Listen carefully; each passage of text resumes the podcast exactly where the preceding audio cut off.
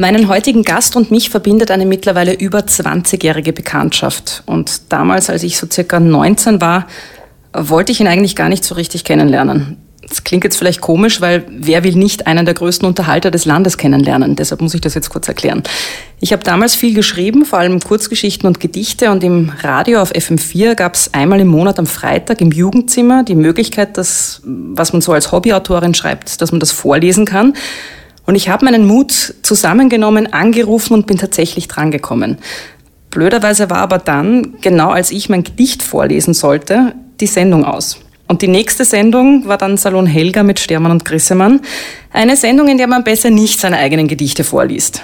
Ich musste oder durfte dann aber mein Gedicht bei Stermann und Grissemann vorlesen. Genau, oh mein Gott. Ich habe verdrängt, worum es in meinem Gedicht ging. Ich habe auch verdrängt, was Stermann und Grissemann damals zu mir gesagt haben. Ich kann mich nur noch an das Herzklopfen erinnern, das ich währenddessen und danach hatte. Und es war so laut, dass ich mich kaum mehr auf meine Stimme konzentrieren konnte. Zum Glück ist das heute anders. Wie geht's denn dir gerade? Bist du aufgeregt, lieber Dirk?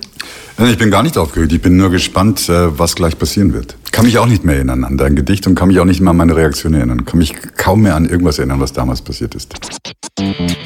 Oh Mann, was für Fragen. Frauenfragen, der Podcast mit mir, Marie Lang. Heute mit Dirk Stermann. Hallo und herzlich willkommen zu einer neuen Ausgabe von Frauenfragen und jetzt ganz offiziell Hallo lieber Dirk. Hallo, grüß dich. Gute Sachen darf man ruhig kopieren, finde ich. Deshalb frage ich, so wie ihr in Willkommen Österreich, meine Gäste auch immer, ob sie was trinken wollen. Ich habe anzubieten einen Prosecco, einen wunderbaren Tee, auf dem steht äh, Glück ist Frau sein und ein völlig genderneutrales Wasser. Und Kaffee hast du auch schon bekommen. Äh, ich bleibe beim Kaffee und werde danach dann auf Wasser umsteigen. Dann, weil ich will ja konzentriert bleiben und nüchtern. Ich will ja ernsthaft antworten. Ich stelle dich kurz mal vor. Du bist 55 Jahre alt, mit deinen grauen Haaren und dem eindringlichen Blick, sowas wie der George Clooney von Österreich. Du lebst in einer Beziehung und bist Vater einer erwachsenen Tochter und eines kleinen Sohnes. Seit 30 Jahren machst du gemeinsam mit Christoph Grissemann Kabarett, im Radio, im Fernsehen und auf der Bühne. Einmal pro Woche macht er die Late-Night-Show Willkommen Österreich in ORF 1. Du hast in diversen Filmen mitgespielt und du schreibst Bücher, zuletzt zum Beispiel einen Historienroman. Stimmt alles. Genau. Was auch stimmt ist, ähm, ich habe mir noch was von einer anderen erfolgreichen Sendung abgeschaut, und zwar die Joker von der Millionenshow. Äh, es gibt drei Joker, und zwar den Nein-Joker. Wenn du sagst, das beantworte ich sicher nicht, ja. darfst du eine Frage ablehnen. Es gibt den Richtungswechsel-Joker. Du kannst sagen, okay, ich beantworte es nicht, aber ich hätte gern gewusst, was du, liebe Mari, dazu sagst. Oder du darfst jemanden anrufen. Am besten eine Frau. Ich habe schlechte Erfahrungen. Ich war mal in der Promi-Millionenshow, musste ich einmal mitmachen. Und da habe ich vorher einen befreundeten Biologen gefragt, ob ich bei Naturwissenschaften ihn anrufen darf. Und dann kam eine Naturwissenschaftenfrage. Dann habe ich ihn angerufen und er hat mir das beantwortet und das war falsch. Das war und das war ihm furchtbar peinlich, jahrelang. Mhm. Also ich werde niemanden anrufen, ich werde das alleine schaffen. Ich bin ein autarker Mensch. Na, das Gute ist ja hier, es sind keine Wissensfragen. Ja, eh, aber. Da kann man ähm, eigentlich nichts Falsches sagen. Stimmt, ja. Bist du bereit? Ich bin bereit. Wir gehen jetzt auf den roten Teppich. Ich bitte dich, für die nächsten Fragen ganz kurze Antworten zu geben, also mhm. so kurz als möglich. Am roten Teppich. Du hast heute Jeans an, ein, was ist das für eine Farbe? So blau-graues Hemd. Ja. Welcher Designer? Keine Ahnung. Das ist, ähm, ich lebe, bin gerade am Land den ganzen Sommer und ziehe das an, was gerade noch sauber ist. Es ist praktisch nichts mehr sauber. Ich glaube, das Hemd hatte ich auch schon an irgendwann im Sommer. Hab's nicht gewaschen seitdem. Also ich seh, bin ein bisschen verschlurft. Man riecht's aber nicht. Das freut mich, obwohl ich nicht geduscht habe heute, weil Wirklich? ja, weil es ging sich nicht aus mit Kind in der Früh. Okay. Welchem Designer vertraust du so generell? Äh, niemandem. Ich hatte irgendwann mal, ähm, ich vertraue auch meiner Ausstattung nicht beim Fernsehen. Also ich ziehe dann aus Höflichkeit das an, was sie mir empfehlen, aber finde das nie gut. Ähm, Warum hatte, nicht? Weil ich das immer irgendwie nicht mag, eigentlich, was sie mir geben. Manchmal die Anzüge, aber die Hemden zum Beispiel, die, ich mag fast alle Hemden nicht, die sie mir geben. Du siehst recht gut aus. Du wirkst doch deine grauen Haare aber um einiges älter. Wird es nicht langsam Zeit, dass du dir die Haare färbst? Da bin ich so wie Erika Pluha. Also ich stehe dazu und äh, es wird dann irgendwann auch ein Markenzeichen. Beruflich gesehen jetzt, die Konkurrenz schläft nicht, egal ob in der Comedy oder im Autorenbereich, die Jüngeren, die preschen nach. Ähm, hast du da ein Problem mit dem Älterwerden? Mich ärgert, dass die Jungen oft sehr gut aussehen. Äh, das ärgert mich sehr. Und dass sie oft viel besser sind als ich. Äh, das ärgert mich auch. Und dass sie erfolgreicher sind, das ärgert mich auch. Und dass sie, dass sie zu Recht erfolgreicher und besser sind als ich, ärgert mich auch.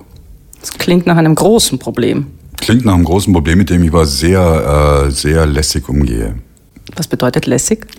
Äh, ich habe eigentlich kein Neidgefühl. Das ist, ich habe, glaube ich, so ein Aggressions, ähm, eine Aggressionshemmnis, sowas in der Art. Äh, also das heißt, weil ich nicht aggressiv sein möchte, habe ich auch sowas wie Neid nicht, glaube es nicht zu haben. Wahrscheinlich habe ich es ganz tief in mir und bin total neidig. Ähm, kann aber ganz ernsthaft und ehrlich sagen, ich bin gar nicht neidig. Mhm. Du hast einen kleinen Sohn. Wie geht sich das denn aus, äh, Privatleben und Beruf zu vereinbaren? Das ist sehr, sehr schwierig. Ähm, es war gerade im Lockdown, wie du weißt, das betraf ja nicht nur mich, sondern es betraf viele, wo dann die Partner jeweils halt gearbeitet haben, während wir dann zu Hause geblieben sind und uns um die Kinder gekümmert haben. Das war eine schwierige Zeit und man kommt ja zu nichts, wenn, die, wenn man sich um die Kinder kümmert.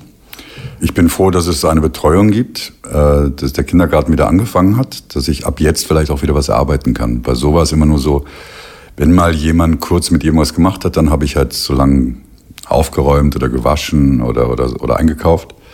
Aber sonst bin ich natürlich zu nichts gekommen, während die Kinderlosen um mich herum halt äh, einen Roman nach dem anderen geschrieben haben in der Zeit. Als ich dir jetzt zugehört habe, äh, und ich glaube, ich bin nicht die Einzige, auch den Zuhörerinnen und Zuhörern wird so gegangen sein, es liegt irgendwie sehr nah die Vermutung, naja, das war jetzt ein Scherz, oder? Also dieses Wir, die zu Hause sind und die dann aufs Kind geschaut haben im Lockdown und Wäsche waschen und so. War das ernst gemeint? Das war ernst gemeint, ja. Also ich, ich äh, alles, was ich heute sage, ist ernst gemeint. Ich habe den ganzen Lockdown mit ihm gemacht, weil meine Freundin arbeiten konnte ganz normal, ich ja nicht. Wie, wie alle, alle Komiker hatten ja Berufsverbot quasi. Und äh, Fernsehen war einmal die Woche, also einmal die Woche habe ich, bin ich rausgekommen und ansonsten habe ich mich ums Kind gekümmert. Hatte den großen Vorteil, dass das Kind Fahrradfahren gelernt hat. Und er ist vier jetzt. Er ist vier, ja genau. Ich war jetzt so ein halbes Jahr quasi in dieser, in der Rolle, in der meine Mutter war. Mhm. Wer mein Vater sich nie, der wusste gar nicht, was wir machen. Meine Mutter hat alles gemacht und so ähnlich, so ähnlich war es jetzt auch. Ich will jetzt nicht unfair gegenüber meiner Freundin sein, aber die konnte eben arbeiten und hatte so ein großes Projekt zu arbeiten. Und das war halt auch, so, glaube ich, gut für sie gewesen. Und jetzt ist sie fertig und jetzt fängt auch der Kindergarten wieder an. Das heißt, ab jetzt darf ich auch, habe ich auch ein bisschen äh, Möglichkeiten, was zu tun. Und wie war das für dich, jetzt die Rollen so zu tauschen? Oder war das schon von Beginn an so, als dein Sohn vor vier Jahren geboren worden ist? Dass äh, du da eher dann diese klassische Be Na, ich habe, Bemutterungsrolle ich habe, übernommen Ich habe ja, ähm, es gibt ja viele Männer, die Biertitten haben, die habe ich nicht so. Oder hatte ich nicht, als er geboren wurde. Das heißt, er hat nie das Gefühl gehabt, er kann bei mir auch was trinken. Das heißt, also sie war dafür zuständig und er wurde sehr lange steht. Darum hat sie natürlich da den, den Hauptanteil getragen.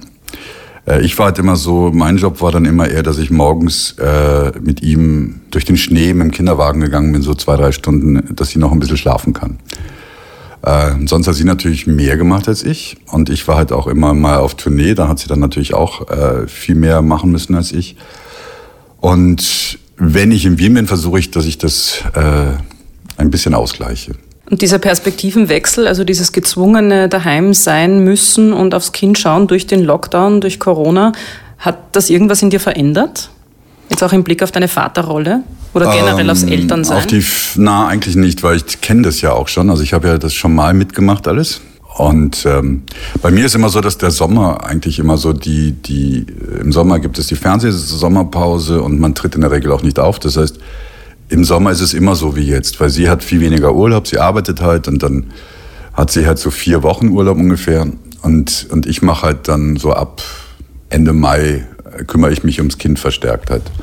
Und das führt dann schon dazu, dass ich dann irgendwann im Sommer auch mal äh, sauer werde und, und frustriert bin und, und äh, unzufrieden, weil ich halt nichts mache außer das Kind äh, womit ich nicht sagen will, dass das wenig ist. Es ist halt einfach irre viel, was du halt mit dem Kind machst. Nur jetzt ist er halt dann äh, ja schon vier und kann halt urviel alleine machen und düst halt immer rum mit seiner Gang. Trotzdem bist du halt immer mit beiden Ohren irgendwie, schaust du, weint jemand, ist jemand gestürzt, blutet jemand, wollen sie wieder alle was trinken, wollen sie alle was essen. Das heißt, du kommst, also ich komme dann zu nichts. Also wie, wie, wie, wie es vielen Müttern dann so geht wahrscheinlich. Mhm. Also was willst du machen, wenn du die ganze Zeit eigentlich immer ähm, darauf achtest, wie es dem Kind gerade geht. Mhm. Also mir ist es ja sehr schwer gefallen, in beiden Karenzen zu Hause zu sein und ausschließlich für die Kinder verantwortlich zu ja. sein. Und ich hatte ein bisschen so das Problem von permanenter Erschöpfung, aber trotzdem irgendwie sehr oft das Gefühl, den Tag abzusitzen und eigentlich furchtbar gelangweilt zu sein. Ja, ja. Ja, das stimmt. Also ich habe zum Beispiel das Glück, dass ich so Kolumnen schreibe.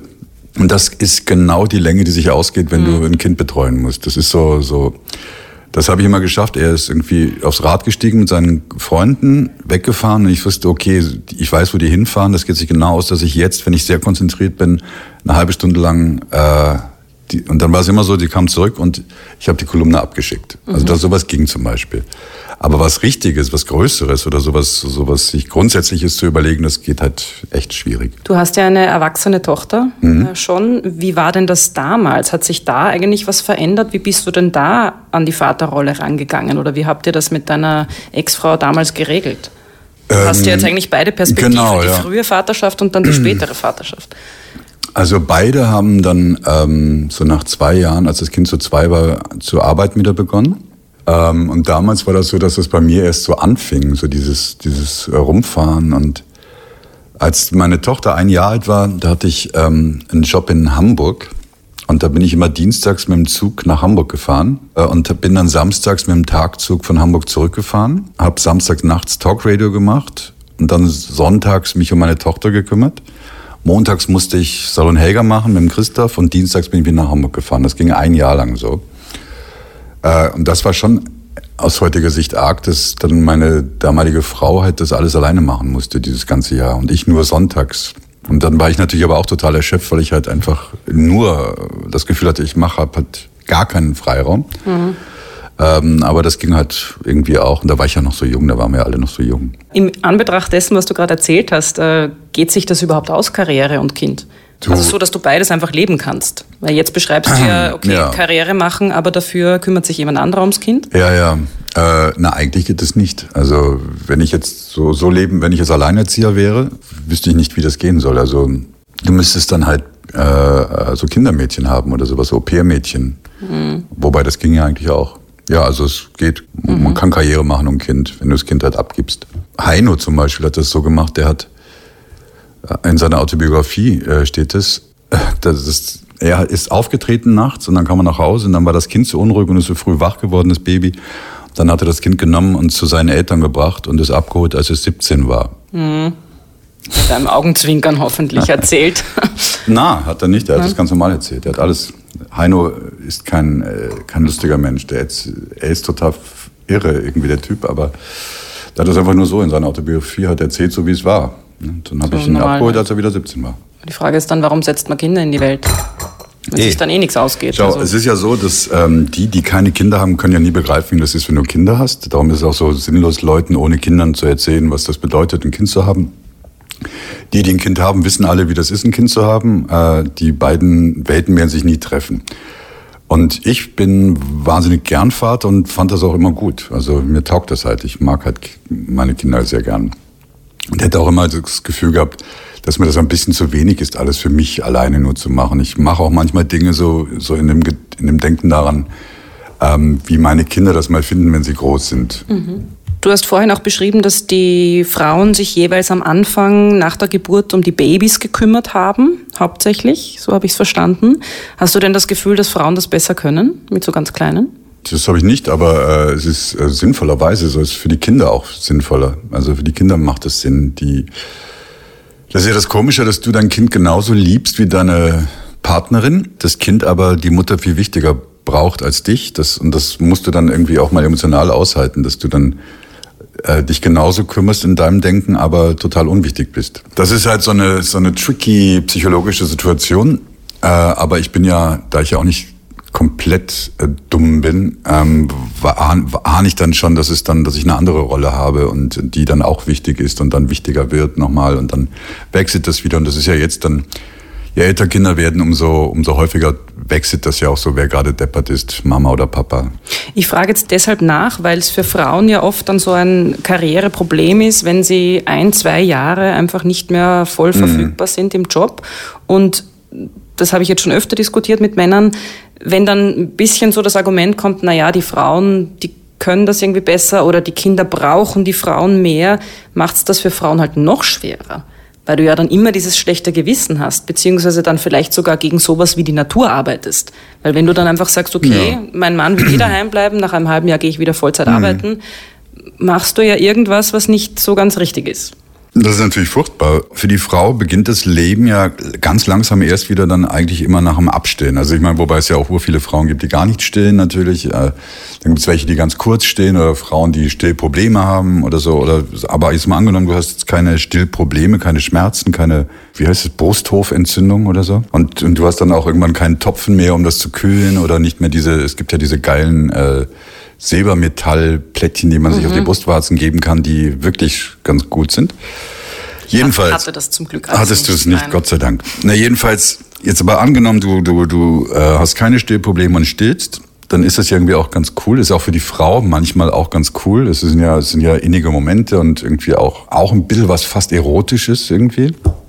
Wogegen der Mann ja. Für dich als Mann beim Zusehen? Na, für, die, für Frau? die Frau. Also ja. es hat so diese Innigkeit und diese, ja, wie auch immer. Jedenfalls, so, und frei wirst, kannst du ja dann erst sein, wenn du abgestillt hast.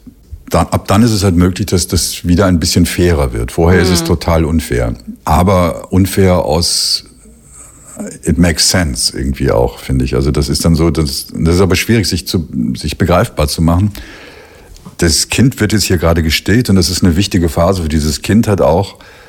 Und dann stehe ich zurück und zurückstehen, quasi man selber, das muss man halt irgendwie intellektuell und emotional begreifen hat und auch wollen und, und, mhm. und, und sinnvoll finden selber. Wenn man das nicht sinnvoll findet, ist es nur geschissen, weil man dann sich denkt, scheiße, jetzt könnte ich gerade in eine andere Abteilung wechseln. Mhm. Kann ich aber nicht, weil ich hier gerade rumstille. Mhm.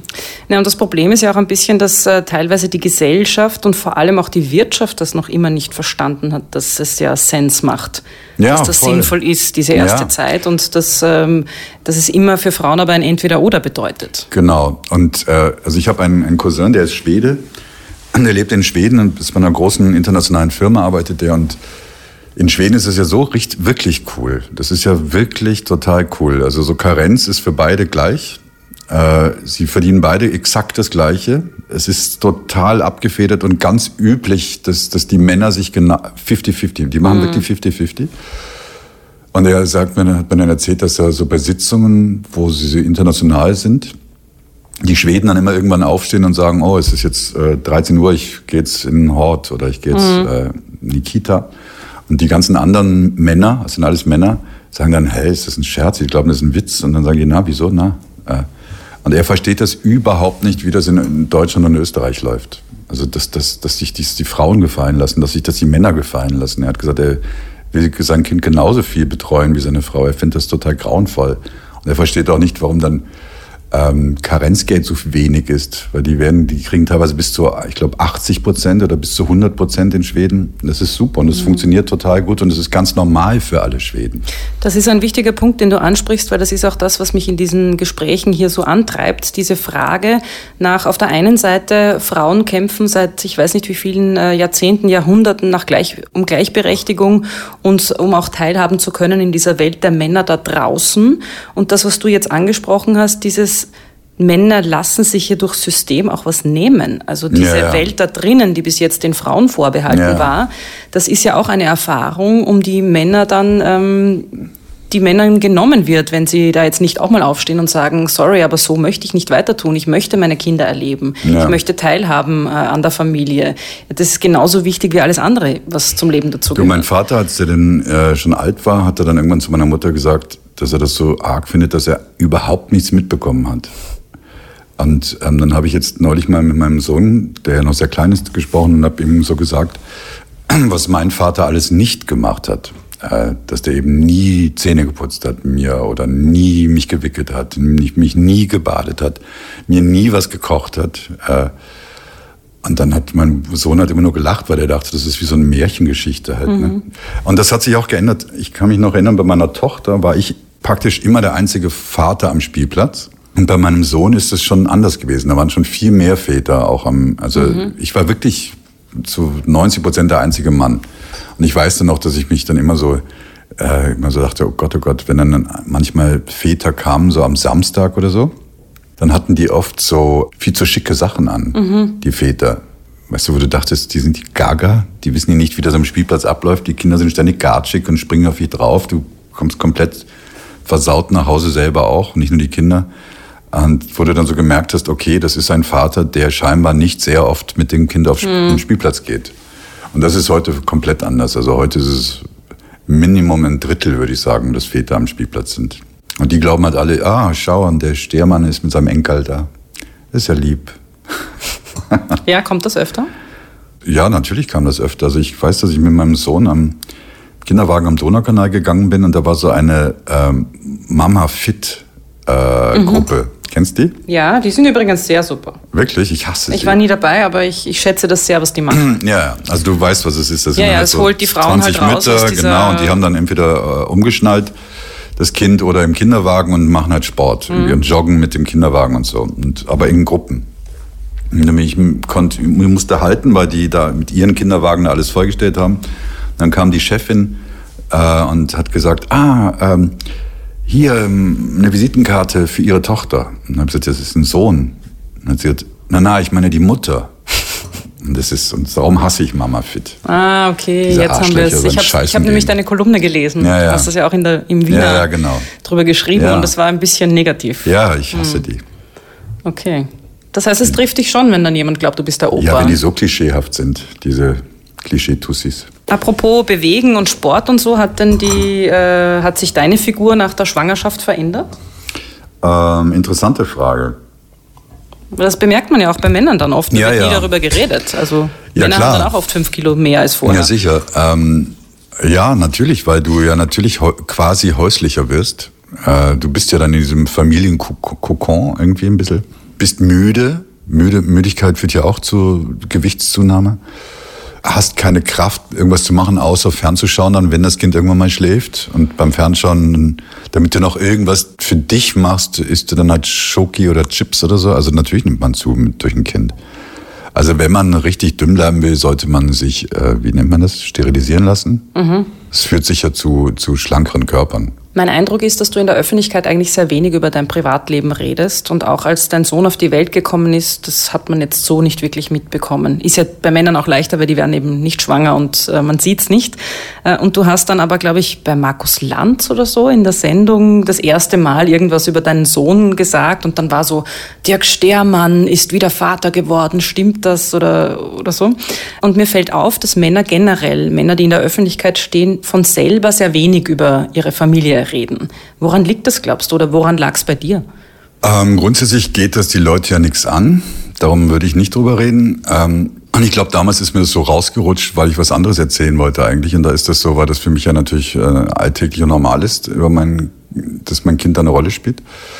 Aber grundsätzlich hasse ich das so wahnsinnig, wenn, wenn eigentlich, also jetzt bei dir rede ich ja auch viel mhm. drüber, aber das liegt ja daran, dass ich dich kenne. Aber so finde ich das so, ich finde es grauenvoll, dass dass ich weiß, wie die Kinder von Boris Becker aussehen. Das, sind, das hat mich nicht zu interessieren, das ist wurscht. Ja, die Frage habe ich auch deshalb gestellt, weil eben bei Frauen ist das ja ganz schnell Thema, vor allem die Kinder. Sobald eine Frau schwanger wird, wird dann, also ja. so habe ich ja auch erlebt, äh, plötzlich kriegst du ein Kind und du wirst nicht mehr als ähm, Fernsehjournalistin oder als äh, was auch immer wahrgenommen, ja. sondern hauptsächlich als Mutter, weil du bist ja, ja jetzt Mutter. Ja. Und würden jetzt Männer mehr darüber reden, dann wäre das vielleicht auch normaler, dass die auch Kinder haben. Wobei ich glaube schon, dass es, dass es das noch immer gibt, auch in meinem Freundeskreis äh, Männer, die Väter sind, die das so ähnlich machen wie mein Vater. Mhm. Noch immer. Wo das so irgendwie, wo du dann auch denkst, ah, das ist ja Wahnsinn, dass die jeden Abend irgendwie irgendwo hingehen mit kleinem, obwohl sie ein kleines Kind haben. Mhm. Das, ah, da muss also offensichtlich die jeweilige Partnerin mit dem Kind dann immer alleine zu Hause bleiben, äh, wo du das Gefühl hast, die führen ein Leben, als gäbe es das Kind gar nicht. Mhm. Und das habe ich noch nie gemacht. Also bei mir ist zum Beispiel so, dass jeder weiß, Termine zum Beispiel gehen immer nur am Vormittag, wenn ich in Wien bin, also immer nur zwischen 10 und Mittag, weil äh, um neun bringe ich das Kind ins Kinderhaus und So gegen halb drei hole ich es wieder ab. Das heißt also, danach mache ich nichts. Also es mhm. geht einfach nicht. Inwiefern wird das akzeptiert, wenn du sagst, du hast ab halb drei zum Beispiel keine Zeit mehr für irgendwelche Immer, Termine? Immer, von jedem. Mhm. Abends muss ich ja eh oft arbeiten. Also das ist dann, wenn ich auftrete, dann bin ich ja dann eh irgendwie ab Abend schon wieder weg, aber dann will ich nicht tagsüber das auch noch machen müssen, irgendwas. Man hört von Männern äh, oft, äh, ich kann es kaum erwarten, bis mein Sohn alt genug ist für die Carrera-Autobahn. Ähm, ist das ein Grund, warum man mit äh, 50 nochmal ein Kind kriegt, um dann... Carrera-Autobahn mhm. zu spielen? Ich war mal, äh, als ich zwölf war, ähm, in einem englischen Sprachcamp in, in, in England eben mit einem Freund zusammen in einer Familie und die waren relativ arm. Der Mann war Milchmann und die ganze Familie hat in äh, Homeoffice Carrera-Bahnenteile zusammengesteckt. Und als wir dort waren, haben sie gesagt, wir sollen mit, müssen mithelfen oder sollen mithelfen. Da mussten wir immer diese scheiß Carrera-Bahnteile so zusammenstecken. Ich habe vorher schon Carrera-Bahnen gehasst und äh, seitdem hasse ich sie unendlich. Also das war nicht der Grund, warum ich das gut finde, ein Kind zu haben. Trifft auf dich nicht zu. Mhm. Sind wir auch schon beim Thema, Kinder halten offenbar jung. Eine Studie der Deutschen Gesellschaft für Mann und Gesundheit zeigt, späte Vaterschaft ist gesund. Männer, die mit über 50 Vater werden, die rauchen seltener, sie treiben mehr Sport. Im Alter zwischen 60 und 69 leiden nur 18 Prozent der späten Papas unter einer Herz-Kreislauf-Erkrankung. Trifft das auf dich auch zu? ich kenne dich ja ein bisschen. Mit der Herz-Kreislauf-Erkrankung weiß, weiß, ich noch nicht. Noch nicht ja? äh, beim anderen nicht so richtig.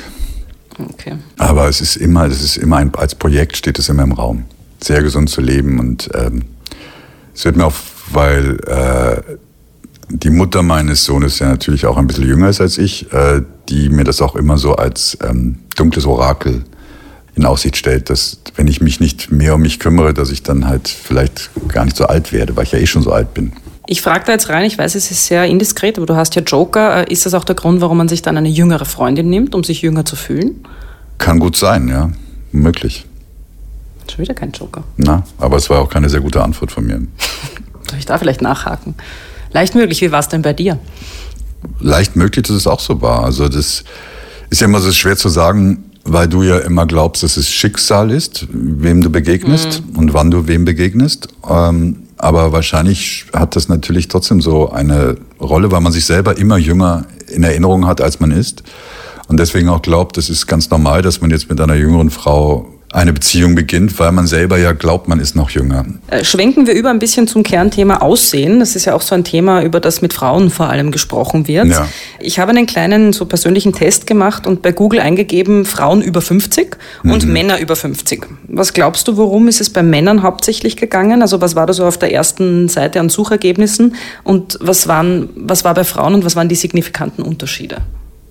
Hm. Eines vorweg, nämlich es gibt Unterschiede. Es gibt Unterschiede, das würde ich auch annehmen. Ähm, da Männer in meinem Alter in der Regel schon ein bisschen mh, hm, oder oft ein bisschen Geld verdient haben, ist vielleicht dann sind so, so Luxussachen vielleicht, sowas wie Autos oder, oder Sport oder, oder so. Mhm.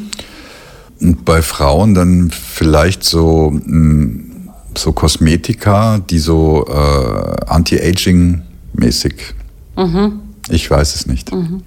Na, es kam einfach als Suchbegriff. Ich fand es interessant. Als Such, ich habe eben eingegeben Frauen über 50. Mhm. Da kam wirklich ausschließlich äh, Hinweise auf Artikel, wo es darum geht, äh, Aussehen. Also du lagst jetzt eh nicht ja. so schlecht, aber da ja. waren dann so Sachen wie so bleiben sie attraktiv, wie schön muss ich mit 50 sein, die zehn schönsten Promi-Frauen über 50 und so weiter. Mhm. Und bei Männern auf der ersten Suchergebnisseite kein einziger Artikel zu Schönheit.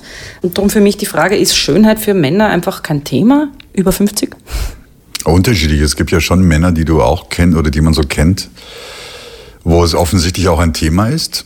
Ich kenne aber auch viele, die sich dann so, die sich dann so selbst betrügen, weil sie so selbstgenügsam sind und sich irgendwie ganz gut finden, obwohl sie eigentlich scheiße aussehen und sich und scheiße so wie ich jetzt zum Beispiel auch scheiße gekleidet sind. Was bei Männern aber der Unterschied ist, so wie du dich jetzt beschrieben hast, ja. äh, würdest du eine Frau so beschreiben, das wird nie gut ankommen. Na, so denkt sich, ja, Dirk Stermann, kein Problem, schaut trotzdem ja, ja. gut aus. Ja, also bei mir ist es so, dass ich ähm, ehrlich gesagt natürlich glaube, dass Schönheit nichts ist, was du von äh, außen dir anziehen kannst, sondern das muss halt irgendwie anders entstehen.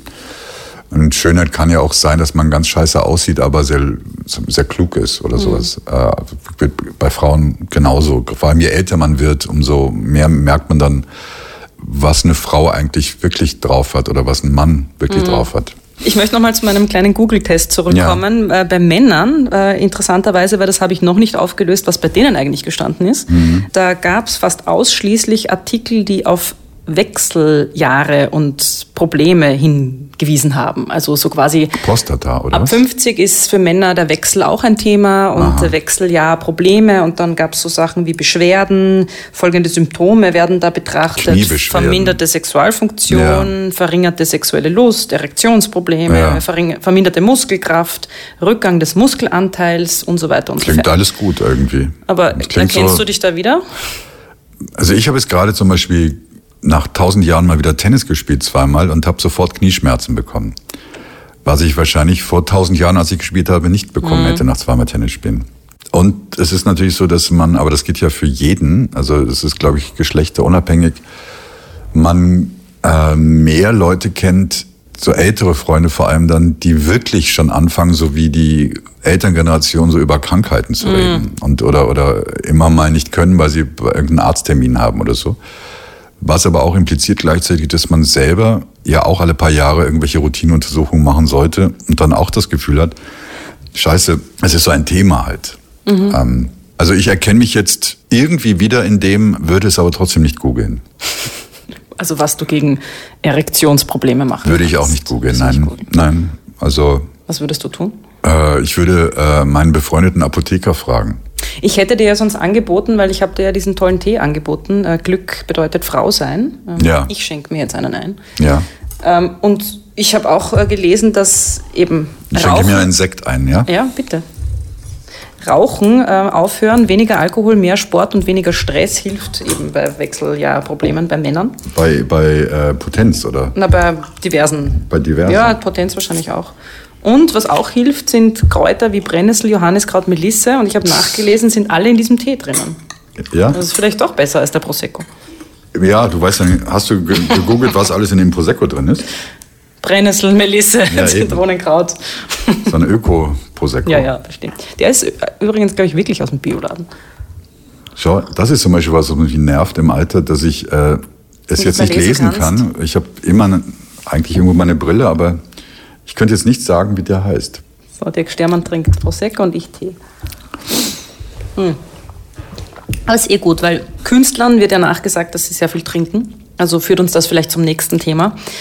Als Satiriker spielst du ja auch sehr oft mit Geschlechterklischees. Und im ORF, glaube ich, gab es eine ganze Sendung, wo es irgendwie um Feminismus ging und Mann, Frau und so typische. Und da gab es auch sehr viel ja. Kritik aus, äh, von Feministenseite. Nimmt einem der Feminismus als Satiriker den Spaß?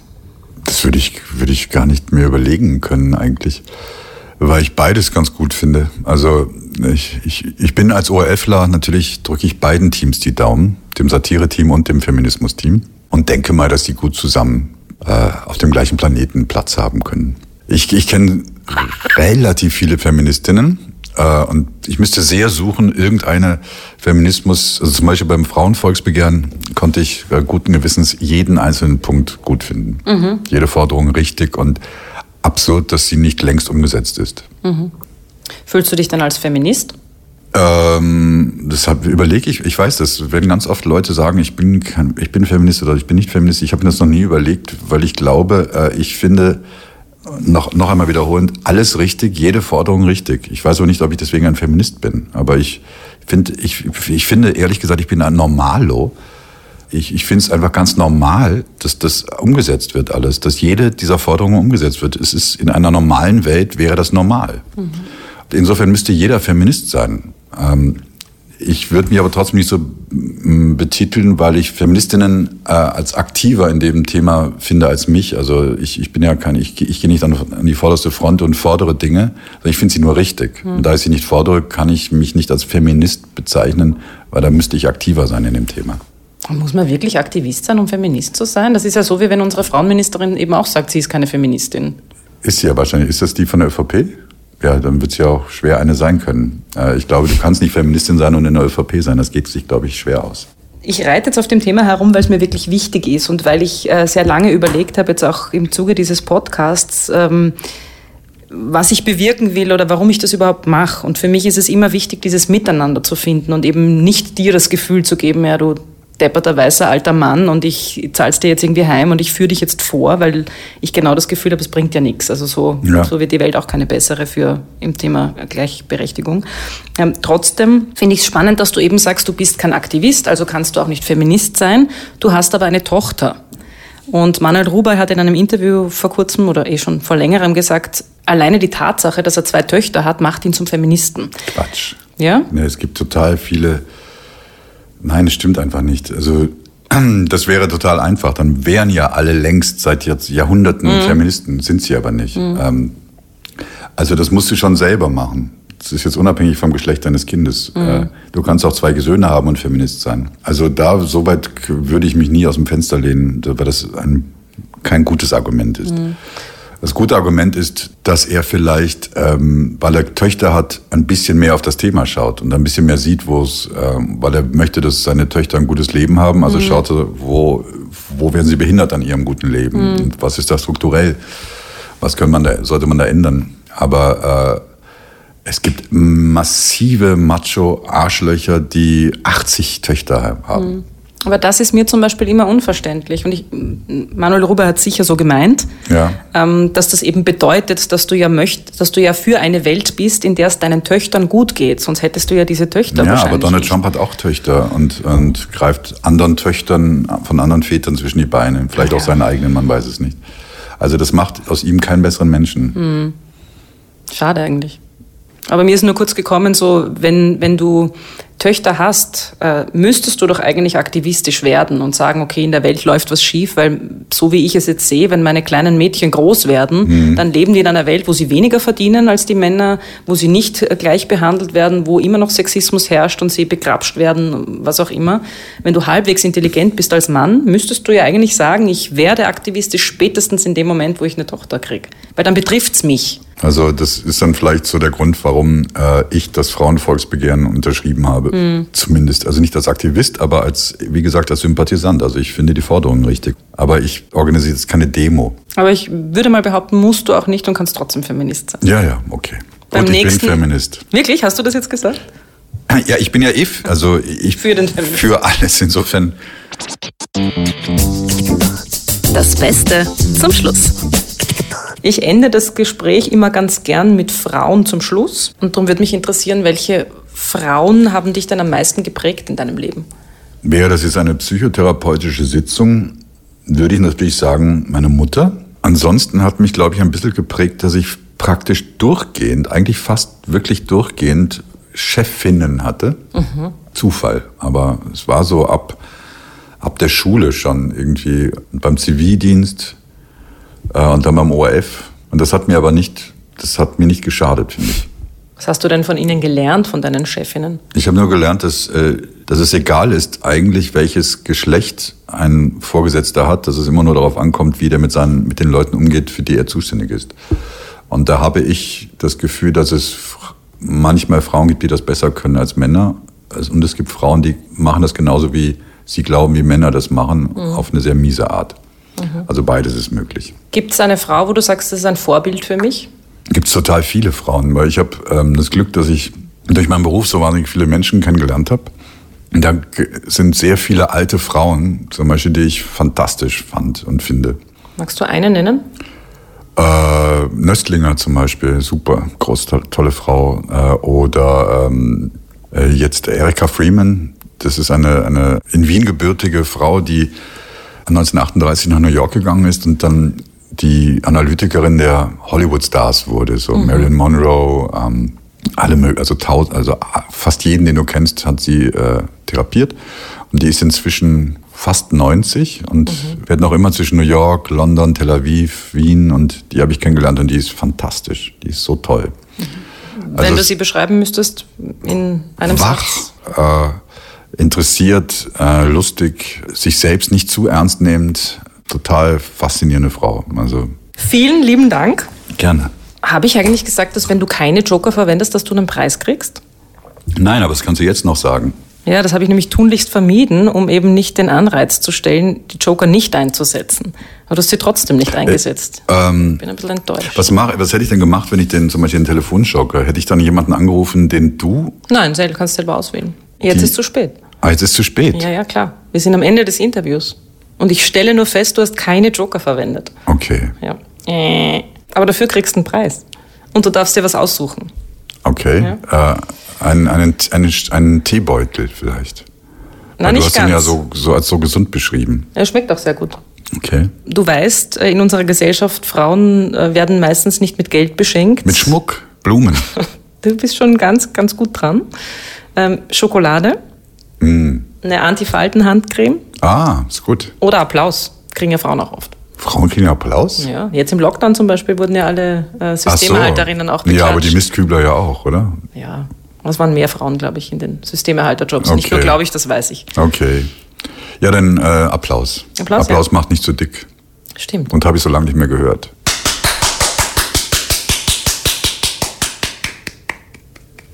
Dankeschön.